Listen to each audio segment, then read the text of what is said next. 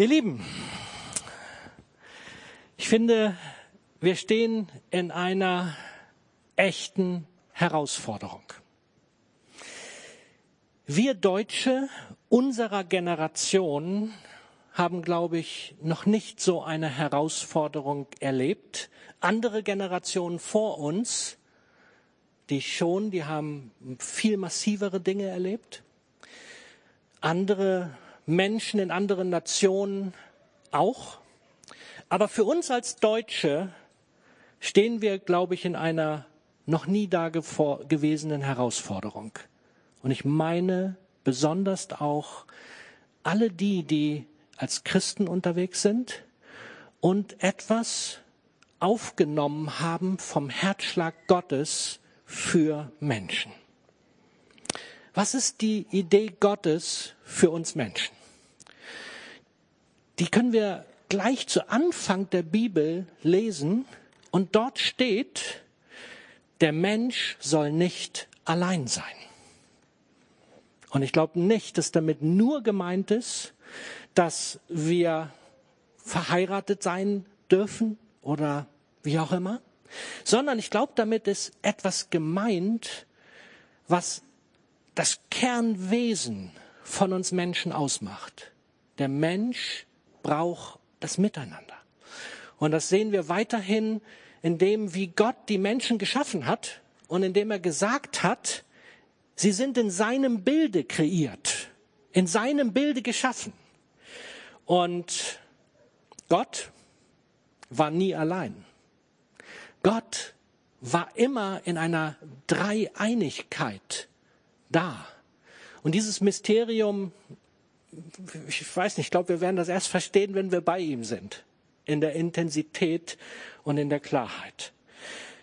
Und wenn wir geschaffen sind in diesem von Gott gewollten, in dem Bilde, wie er ist, in dem Grundgedanken, miteinander unterwegs zu sein, dann stehen wir im Moment vor einer riesigen Herausforderung.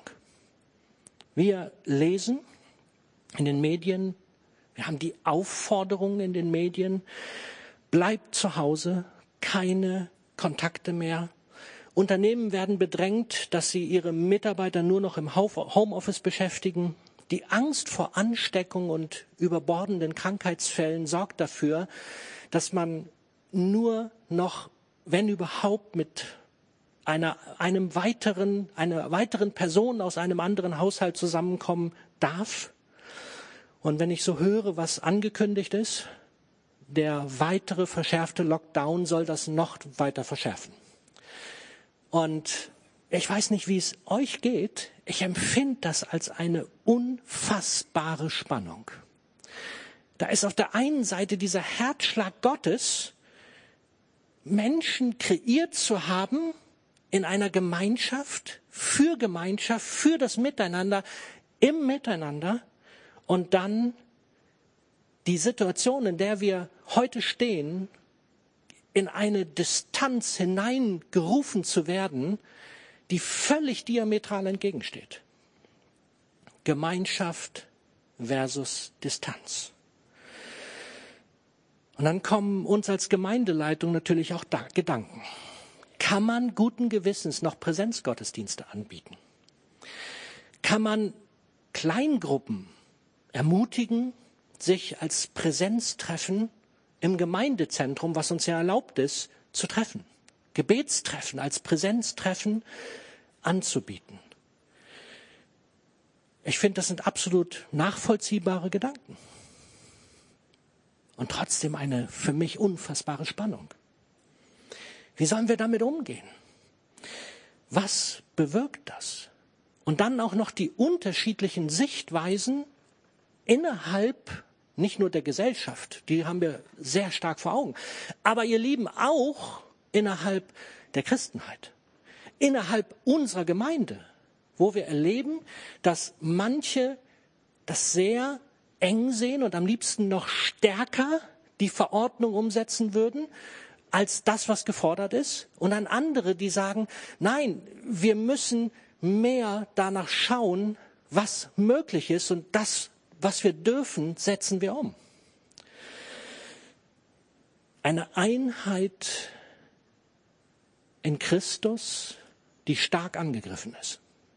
So empfinde ich es. Wie können wir damit umgehen? Ich glaube, wir können damit nur umgehen, wenn wir tatsächlich vor Christus sind und es nicht zulassen, dass etwas uns auseinanderbringen darf, was Sichtweisen sind, was Wahrnehmungen sind, was auch Überzeugungen sind, die aber nicht Christus als Zentrum haben. Und wenn wir uns fokussieren auf Christus im Zentrum, wenn wir uns fokussieren darauf, was er verbindet, dann können wir es ertragen, dass unterschiedliche Sichtweisen in einer Gemeinde gelebt werden. Und wir müssen einander nicht dafür verurteilen. Wir müssen nicht mit dem Finger zeigen oder ein schlecht oder gut reden, sondern wir dürfen es ertragen, dass unterschiedliche Sichtweisen da sind, dass Menschen es unterschiedlich leben und wir dürfen trotzdem vor Gott, in Gott, in Christus eins sein. Und liebe Gemeinde, wir stehen am Anfang diesen Jahres. Wir haben den Jahresauftakt Gottesdienst. Und wenn ich uns etwas mitgeben darf für dieses Jahr, dann ist es meine Bitte, dass auch wenn wir hier präsent sind oder online, dass uns eins nicht auseinanderbringen darf. Alles, was uns auseinanderbringen möchte, ob es Corona heißt oder wie es sich auch immer irgendwann nennen wird. Wir haben in Christus das Vorrecht, vereint zu sein.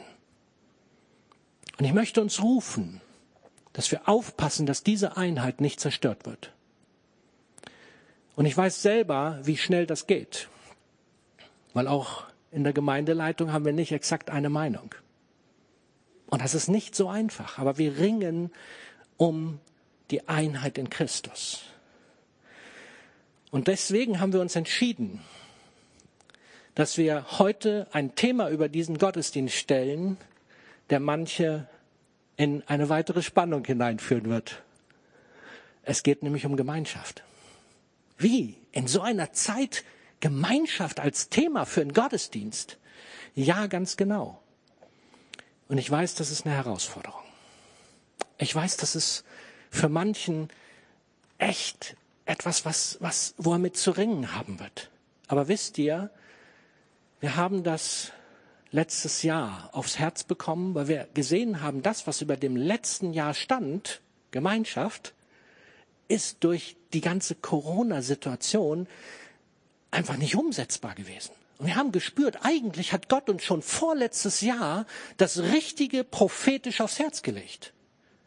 Weil es ist wichtig gewesen im letzten Jahr. Nur, dass alles dran gesetzt wurde, schon im letzten Jahr, diesen Part nicht leben zu können. Ich rede nicht über Bewusstes, sondern einfach durch Verordnung und durch all das, was passiert ist. Und so haben wir ganz klar gespürt, es ist dran, dieses Jahr damit zu beginnen. Es ist dran, dieses Jahr wieder neu den Ruf in die Gemeinde schallen zu lassen. Gott hat uns geschaffen als Gemeinschaftswesen. Und ich möchte gleich einen Vers vorlesen und ich bitte darum, egal ob online oder hier vor Ort, dass ihr diesen Vers, wenn ich ihn jetzt gleich vorlesen werde, nicht als erhobenen Zeigefinger wahrnehmt, sondern dass ihr ihn aus der richtigen Herzenshaltung heraus empfangt. Weil ich weiß, das wird ein herausfordernder Punkt für den einen oder anderen sein. Und ich werbe wirklich darum, dass es in der richtigen Haltung aufgenommen wird. Als ich für diesen Gottesdienst gebetet habe, ist mir dieser Vers wichtig geworden. Es geht nicht darum, dass ich euch ein schlechtes Gewissen machen möchte oder es passieren soll, sondern ich möchte gehorsam vor Gott sein. Hebräer 10 ab Vers 23. Wir wollen unbeirrbar an der Hoffnung festhalten, zu der wir uns bekennen. Denn auf Gott ist Verlass. Er hält, was er zugesagt hat. Und lasst uns aufeinander achten und uns gegenseitig zur Liebe und zu guten Taten anspornen. Deshalb ist es wichtig, unsere Zusammenkünfte nicht zu versäumen, wie schon einige, sich schon einige angewöhnt haben. Wir müssen uns doch gegenseitig ermutigen und das umso mehr, je näher ihr den Tag heranrücken seht, an dem der Herr kommt.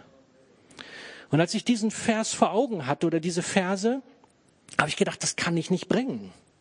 Den kann ich nicht in dieser Situation vorlesen und, und sagen, lasst uns da rangehen. Ganz besonders, weil dort steht, die Versammlung, die Zusammenkünfte nicht zu verlassen oder zu versäumen. Und das wird ganz oft als dieser erhobene Zeigefinger wahrgenommen. Das ist es nicht.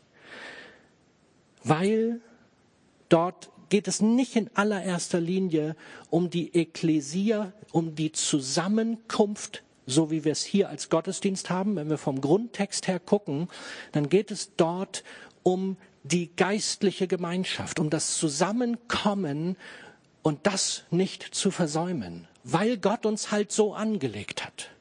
Aber das Wichtigste, erst als ich den Ende dieser Verse gelesen habe, wusste ich, das ist für heute. Und das Ende dieser Verse ist, und das umso mehr je näher ihr den Tag heranrücken sieht, seht, an dem der Herr kommt. Wisst ihr, wir stehen in einer Zeit, wie ich es mir vor einem Jahr nie hätte vorstellen können. Wir haben eine Rasanz, eine Geschwindigkeit der Entwicklung, die ich nicht für möglich gehalten habe. Und ich habe darüber immer wieder geredet. Ich will es nicht wiederholen, aber wir stehen in der Zeit, wo wir erwarten dürfen, dass der Herr wirklich bald kommt. Und lasst uns einfach aus dieser Herausforderung jetzt schauen, was bedeutet es, dass wir Gemeinschaft miteinander leben. Und dazu steht ja in Vers 24, lasst uns aufeinander Acht haben. Lasst uns gegenseitig zur Liebe und zu guten Taten anspornen. Wir brauchen das so sehr, gerade in diesen schwierigen Zeiten. Wir brauchen das Miteinander. Wir brauchen das Aufeinander achten. Wir brauchen es, dass wir aus Liebe heraus für andere da sind, ihnen Gutes tun. Wir brauchen das so sehr. Und ich bitte uns, dass wir einen neuen Blick dafür bekommen. Bitte lasst uns das tun. Und warum ist es so wichtig? Ich möchte noch ein praktisches Bild mitbringen. Ich glaube, Luther hat es irgendwann mal zitiert. Das nächste Bild bitte. Es geht um die Kohlen auf einem Kohlenfeuer. Ich glaube, wir alle lieben das. Grillzeit ist noch nicht wieder so richtig gestartet. Aber wenn wir uns so ein Kohlefeuer anschauen, ich habe gesucht ein Bild und dort seht ihr eine Kohle, die abseits ist, die ein bisschen tiefer, ja, die, die Kohle, die unten ist. Die anderen Kohlen, die sind alle gut am Glühen. Alle Kohlen sind voll in der Hitze. Aber je mehr am, die Kohlen am Rand liegen oder für ein bisschen vom Rand weggerückt sind, umso kälter sind sie. Ich finde dieses Bild ein Bild, was uns helfen kann. Gottes Idee ist, dass wir in Gemeinschaft unterwegs sind. In geistlicher Gemeinschaft, aber auch in Gemeinschaft zusammen. Und wir, wir, es ist einfach ich glaube, ein Prinzip. Und wir können das in, als Bild an diesen Kohlen erkennen. Es braucht das Miteinander. Und wie wir das in dieser verrückten Zeit leben können, das ist unsere große Herausforderung. Und ich sage nicht, dass es nur eine einzige Möglichkeit gibt. Ich sage, es gibt, glaube ich, viele, viele Möglichkeiten. Wir dürfen sehr kreativ werden. Aber liebe Gemeinde, wir brauchen das Miteinander. Wir brauchen es unbedingt. So, Tanja, du hast schon alles dabei, dein Mikrofon hast du auch. Dann sind wir Bestens gespannt. Ja, Joe hat ja schon gesagt, es gibt heute keine wirkliche Predigt, aber meine Sache kommt der Predigt vielleicht am nächsten. Und trotzdem ist es genau wie Martha äh, das eben schon hatte, ein Eindruck, mit dem Gott mich wirklich jetzt zwei Wochen hat schwanger gehen lassen und der mich wirklich richtig bewegt hat und wo ich das Drängen verspürt habe, das ist nicht nur für mich, sondern das ist für uns. Und da möchte ich euch mit reinnehmen. Ich weiß nicht, ob du dich schon mal gefragt hast, wie du in Kürze sagen könntest, was die wesentlichen Grundsäulen sind, die unseren Glauben stark halten und uns ein echt festes Fundament geben. Und ich finde, 2. Korinther 13, Vers 13 fasst es so super in einem Satz zusammen. Da steht, die Gnade unseres Herrn Jesus Christus, die Liebe Gottes und die Kraft des Heiligen Geistes, der euch Gemeinschaft untereinander schenkt, sei mit euch allen. Also die Gnade unseres Herrn Jesus Christus. Was wären wir, wenn diese Gnade nicht jeden Morgen neu für uns wäre? Wir müssten aus Gerechtigkeit irgendwie vor ihm bestehen können. Keine Chance. Aber das ist eine Säule, die steht fest. Die Gnade von Jesus Christus. Genauso die Liebe Gottes. Was wären wir, wenn Gott zwar der Herrscher von allem ist, der Schöpfer über alles, aber ein totaler Tyrann und ähm, machtbesessen versucht, uns wie Marionetten zu lenken? Nee, es ist wirklich eine Grundsäule zu wissen, Gott ist Liebe. Und das immer. Das ist eine Grundsäule, an der wird niemals gerüttelt werden. Und dann finde ich spannend, was hier über den Heiligen Geist steht. Er ist es, der uns Gemeinschaft schenkt. Einmal die Fähigkeit, mit Gott und mit Jesus in Gemeinschaft zu treten und dann aber auch Gemeinschaft im Geist miteinander zu haben und zu spüren, ähm, der Heilige Geist gibt uns eine, eine ähm, Qualität von Gemeinschaft, die sonst nicht möglich wäre. Tja, und äh, ich muss nicht lange mit euch raten, welche dieser Säulen gerade ganz schön äh, angewackelt wird. Ja, an Gnade und Liebe lässt sich nicht rütteln. Das steht für uns fest. Aber die Gemeinschaft ist gerade echt eine Säule, an der gerüttelt wird durch Corona.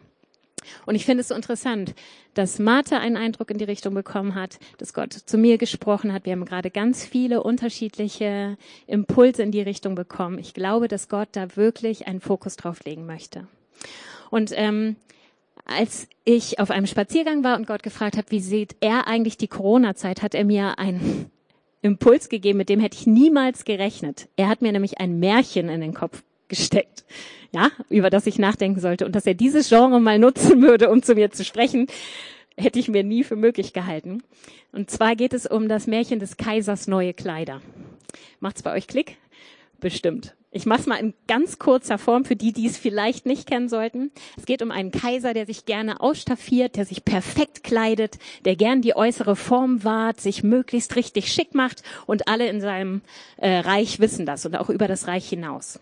Und das ist Grundlage für zwei Betrüger, die ihn über das Ohr hauen wollen, indem sie nämlich kommen und sagen, sie haben die besten, kostbarsten Stoffe für das beste, tollste Kostüm. Und das hat sogar noch einen Vorteil.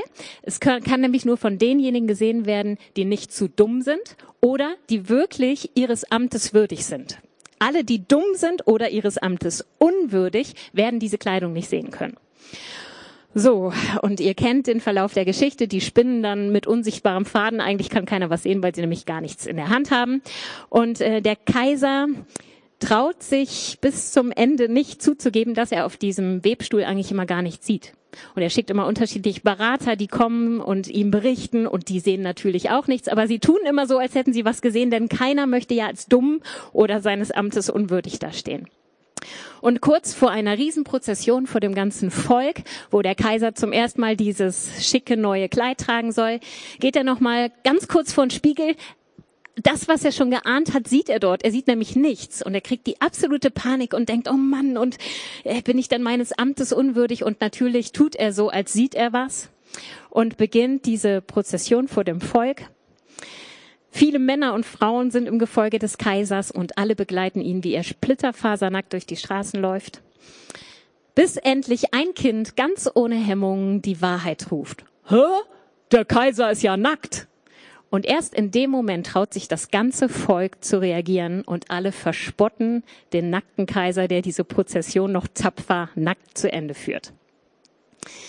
Ich fand es interessant, dass Gott mir dieses Märchen aufs Herz gelegt hat. Und ich habe, ähm, wie gesagt, zwei Wochen mit Gott darüber gerungen, was möchtest du mir durch dieses Märchen sagen und was um alles in der Welt hat dieses Märchen mit Corona zu tun. Bei uns ging letztens in dem Lehrerchat ein Lied von Sarah Connor rum. Bye Bye hieß das. Ich weiß nicht, ob ihr das schon gehört habt. Ich lese euch mal einige Zeilen daraus vor. Ich hau mich einfach wieder hin, denn alles andere macht ja eh keinen Sinn. Können wir bitte, bitte vorspulen und so tun, als wäre alles wieder gut? Weißt du, wovon ich gerade am liebsten träume? Dass du mich wächst und sagst, es ist vorbei. bye bye. Das ist doch irgendwie so ein Lebensgefühl, das gerade in ganz vielen von uns steckt, oder? So dieses am besten alles vorspulen. Endlich wieder Normalität. Ich will einfach nur wach werden und alles ist so, wie ich es immer gekannt habe. Und solange das nicht so ist, muss ich irgendwie den Atem anhalten. Und das hat mich so sehr an diesen Kaiser erinnert, an diese angstbehaftete, passive Haltung dieses dummen Kaisers, der zu viel Angst vor der Konfrontation mit der Wahrheit hatte, der zu viel Angst hatte, sich selbst zu hinterfragen, der zu viel Show hatte, um überhaupt noch mal die Möglichkeit zu haben, vor sich selbst aufrichtig zu sein oder auch vor anderen aufrichtig sein zu dürfen. Und ich glaube, diese passive Haltung, irgendwie nur den Atem anhalten und mit Augen zu durch, bis endlich alles normal ist, ist genau das, was Gott nicht von uns will. Und ich lese es euch jetzt mal so vor, ähnlich wie Martha, manche Sachen, die sagt Gott und ich kann es da nicht umformulieren.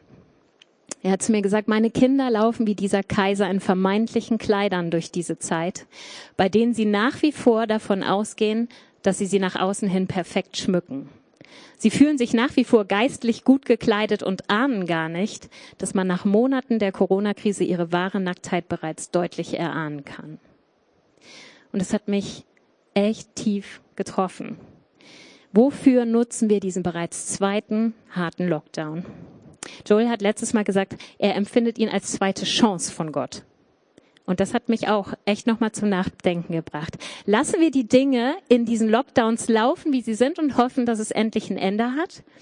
Oder geben wir Gott den Raum, genau in diesen Momenten unseren Glauben nochmal fester auf ein Fundament zu stellen, auch wenn an manchen Säulen jetzt gerade richtig gerüttelt wird? Ist die Corona-Zeit eine Übergangszeit, wo du irgendwie versuchst durchzuhalten? Oder ist die Corona-Zeit für uns eine Vorbereitungszeit? Ich glaube, es ist eine Vorbereitungszeit. Es ist eine Schule für noch ganz andere Dinge. Der Kaiser hätte zwei geniale Möglichkeiten gehabt, sich nicht in diese Blamage zu begeben. Die eine ist, längere Zeit vor dem Spiegel mit der tiefen mit dem tiefen Willen, sich diesem Spiegelbild zu stellen. Und ich empfand, dass der Spiegel in der Geschichte das Sinnbild für unsere tiefe geistliche Gemeinschaft mit Gott selbst ist. Gott hat zu mir gesagt, die eigene Nacktheit kann man nur im Spiegel meiner Gegenwart erkennen. Aber viele meiner Kinder sind gerade in dieser Krisenzeit mit allem anderen beschäftigt und suchen nicht einmal die Wahrheit dieses göttlichen Spiegels. Und so schlafen sie in einer Zeit, in der ich sie doch aufrütteln und wecken möchte durch mein Licht, meine Wahrheit und meine Erkenntnis. Und ich musste nochmal an 2. Korinther 3, Vers 18 denken. Ja, wir alle sehen mit unverhülltem Gesicht die Herrlichkeit des Herrn. Wir sehen sie wie in einem Spiegel. Und indem wir das Ebenbild des Herrn anschauen, wird unser ganzes Wesen so umgestaltet, dass wir ihm immer ähnlicher werden und immer mehr Anteil an seiner Herrlichkeit bekommen. Diese Umgestaltung ist das Werk des Herrn. Sie ist das Werk seines Geistes. Gemeinschaft mit Gott selbst ist unsere Chance, ist unser Spiegel. Sie offenbart uns unsere eigene Nacktheit.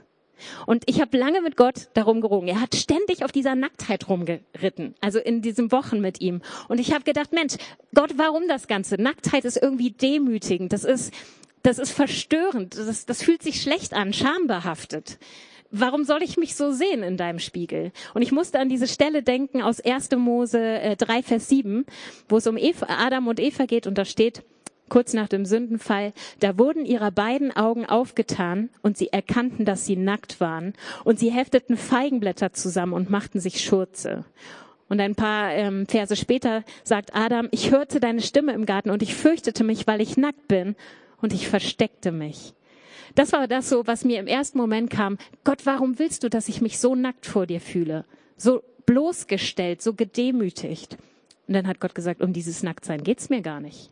Und dann fiel mir ein, in 1. Mose 2, Vers 25, also ein Kapitel vorher, kommt das Nacktsein schon mal vor. Da steht nämlich, und sie waren beide nackt, der Mensch und seine Frau, und sie schämten sich nicht. Und das hat mich total zum Nachdenken gebracht. Hier ist beide Male sind sie nackt, da hat sich nichts dran geändert. Aber das eine Mal reagieren sie völlig anders als beim anderen Mal. Und ich habe ähm, mir den hebräischen Grundkontext angeschaut und aha, wie sollte es auch anders sein, steht hier in beiden Versen ein unterschiedliches Wort für nackt. Das ist gar nicht das gleiche Wort. In dem Zusammenhang, wo es um dieses schambehaftete Nacktsein geht, steht das Wort Eirom oder wie auch immer es ausgesprochen wird. Und dort geht es tatsächlich um Nacktheit im Sinne von schambehafteter Blöße. Ähnlich wird das im Neuen Testament nochmal in Offenbarung 3 aufgegriffen. Und da steht es sogar mit der Bedeutung ohne geistliche Kleidung sein, sich geistlich nackt fühlen. Und diese Form von Nacktheit ist tatsächlich keine angenehme. Und sie treibt uns auch nicht zu Gott hin, sondern wie wir es bei Adam gesehen haben, von Gott weg. Es ist nämlich verbunden mit Schuldgefühl, mit Verdammnis, mit, mit einer empfundenen Distanz zu Gott, für die ich mich total schäme und wo ich das Gefühl habe, das wird so schlimm, dass ich Gott eigentlich gar nicht mehr begegnen kann. Und deswegen führt sie auch dazu, dass wir uns noch mehr distanzieren, noch mehr verstecken. Und Gott hat mir gesagt, das ist genau das, was ich nicht möchte. Einige meiner Kinder spüren, gerade weil sie sich nicht mehr beständig meiner Gegenwart aussetzen, eine wachsende Form von schambehafteter Nacktheit, voller Schuldgefühle, die sie von mir als dem himmlischen Vater wegtreibt. Dabei möchte ich ihnen doch zeigen, dass ich derjenige bin, der ihre aufrichtige Blöße ehrt, der sie in der Gemeinschaft mit mir so gerne bekleidet und in Liebe und Weisheit ausschmücken möchte. Denn das andere Wort heißt Aroven. Und es steht für ein Nackt und Bloßsein in dem Sinne, dass man aufgedeckt ist vor dem Schöpfer und dass man über nichts selbst verfügt und sich dessen bewusst ist, dass alles, was man hat, aus Gottes Hand ist. Und das ist eine Form von Nacktsein, für die wir uns überhaupt nicht schämen müssen. Im Gegenteil, die uns auf positive Art und Weise in Gottes Gegenwart zieht, weil sie uns offenbart, dass wir sowieso gar nichts geben können, sondern wir sind absolut abhängig von Gott. Sein Handeln und seine Nähe ist es, die uns kleidet. Und so beginnen wir das zu schätzen und uns dem entgegenzustrecken. Und wir dürfen vor Gott wie ein offenes Buch sein. Auch das heißt nackt sein vor ihm. In Geist und Wahrheit ihm zeigen, wie es uns wirklich geht. Und ihm mit seinem Licht die Möglichkeit zu geben, uns wirklich zu offenbaren, wo er uns verwandeln möchte. Welche Rolle spielt dieser Spiegel in unserem Leben? Nutzen wir diesen Spiegel?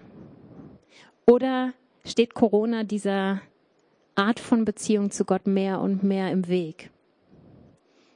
Welche Form von Nacktheit offenbart sich mittlerweile nach zehn Monaten Corona bei uns? Wisst ihr, Gemeinschaft mit Gott ist keine nette Option für Zeiten der Langeweile, sondern es ist eine wesentliche Säule dessen, was unseren Glauben ausmacht. Ich bin schon fast am Ende. Ich habe ja gesagt, der Kaiser hatte zwei Möglichkeiten. Die erste wäre der Spiegel gewesen. Da war er nicht ehrlich mit sich selbst genug. Die zweite wesentliche Möglichkeit wären anständige Berater gewesen, oder? Was sind das für Berater gewesen? Die haben alle gesehen, dass er nackt ist und die haben ihn ans Messer geliefert aus ganz vielen eigensüchtigen Gründen, ja, Angst vor eigenen Verlusten, dem eigenen Einfluss, dem eigenen Ansehen und natürlich zuallererst Angst vor der Reaktion des Kaisers, der vielleicht hätte sagen können, du bist wohl deines Amtes nicht würdig. Und so haben sie die ganze Zeit über gesehen, dass der Kaiser nackt ist und haben nichts dagegen getan. Und Gott zeigte mir, dass dieser Teil des Märchens die Wichtigkeit unserer Gemeinschaft untereinander ganz neu offenbaren soll. Der Spiegel steht für die geistliche Gemeinschaft mit Gott. Aber die Berater, das sind wir, wir untereinander, wie wir geistliche Gemeinschaft leben. Und die Qualität unserer geistlichen Beziehung entscheidet mit über deinen Glauben. Das ist eine der Grundsäulen, sonst steht es nicht, also sonst wird es nicht so in der Bibel stehen. Ja, wir brauchen einander und zwar nicht oberflächliches Kaffeekränzchen. Das ist auch nett und auch gut, aber wir brauchen auch tiefe geistliche Auseinandersetzung miteinander. Und ich habe neu begonnen, mich zu fragen, habe ich in der Corona-Zeit in geistliche Beziehungen investiert, wo ich Menschen auch aufrichtig das Recht zuspreche, mich ermahnen zu dürfen? Haben wir das überhaupt noch? Wir sind ganz, ganz offen dafür, dass uns Leute ermutigen und weiterbringen und fördern und was weiß ich. Aber haben wir Leute, die das Recht haben, uns auch mal richtig auf den Pott zu setzen? Und mal sagen zu dürfen, du, geistlich gesehen mache ich mir mittlerweile richtig Sorgen um dich. Und ich merke bei mir selbst, dass ich mir ganz oft Sorgen um Menschen mache und mich nicht traue, aus unterschiedlichsten Gründen, das irgendwie mal auf den Punkt zu bringen weil ich tatsächlich auch leider manchmal die Erfahrung machen musste, dass wenn ich mich getraut habe, dass daran auch Beziehungen kaputt gegangen sind. Und natürlich meine ich jetzt nicht so ein hartes, äh, forderndes, überhebliches Dahinreden, sondern natürlich ein, ein äh, aus Liebe gegründetes aufeinander zugehen, weil man Sorge umeinander hat. Und ich bin so froh darüber, dass Chris mir sowas sagt. Tanja, ich habe das Gefühl, du bist unausgeglichener als sonst. Kann es sein, dass deine Beziehung zu Gott gerade nicht so gut ist? Super, dass er mir das sagt. Ich brauche das. Wir brauchen solche Beziehungen. In Sprüche 18, Vers 24 steht, viele sogenannte Freunde schaden dir nur. Aber ein echter Freund steht mehr zu dir als ein Bruder. Und das sind geistliche Beziehungen, die sind keine nette Option jetzt, sondern sie sind auch in Zeiten von Corona glaubenserhaltend. Denkt nochmal an das Bild von der Kohle. Ich, ich glaube, das merkt jeder von uns. Je weniger, je weniger wir uns geistlich gegenseitig ermutigen und stützen und mittragen können. Wir haben eben ganz viele Facetten davon gehört. Desto mehr spüren wir, wie schwer es ist, alleine da irgendwie an seinem Glauben festzuhalten. Familien. Wenn ihr jetzt zu Hause sitzt und das online guckt, Bitte seht das neu als ein absolutes Geschenk. Das ist eine Form von Gemeinschaft, die auch in Corona-Zeiten niemals angetastet werden wird. Es wird niemals heißen, ihr dürft jetzt nicht mehr mit eurem eigenen Hausstand zusammen sein. Das ist also eine Form von Gemeinschaft, die ist immer möglich. Und ich glaube, Gerade jetzt ist es absolut notwendig, dass das nicht nur eine Form von sozialem Kontakt ist, sondern auch eine Form tiefer geistlicher Gemeinschaft mit den Kindern und mit den Teens. Wir sind jetzt diejenigen zu Hause, die wirklich was zu geben haben und die das leben dürfen mit ihren Kindern, was gemeintlich gerade nicht möglich ist oder nur ganz eingeschränkt möglich. Und wir haben da Verantwortung. Gott ruft uns dazu auf, weiser zu sein als der Kaiser. Und wisst ihr, warum ich das hier vorne sage? Weil ich an mir selber die zehn Monate merke, wie sehr ich in Kämpfe komme. Und wenn es mir so geht, weiß ich, ganz vielen von euch geht es ähnlich. Und deswegen glaube ich, dass Gott da so ein Ausrufezeichen hintersetzt. Und wir fordern euch hier nicht dazu auf, Regeln zu brechen. Aber wir wollen euch ermutigen, Regeln zu nutzen. Und wir haben noch ganz viele Chancen hier in der Gemeinde. Ihr habt gerade eben ganz viele Möglichkeiten gehört. Die sind alle legal. Ja, ihr müsst hier nicht mit dem Gefühl rausgehen, wir machen hier verbotene Dinge. Nein, nichts davon ist verboten. Wir halten uns zu 100 Prozent an das, was uns vorgegeben wurde und haben trotzdem noch so viel Raum, Gemeinschaft zu leben. Und dazu wollen wir euch ermutigen. Lass den Spiegel und lass die Berater in deinem Leben jetzt in Corona-Zeiten erst recht stark sein.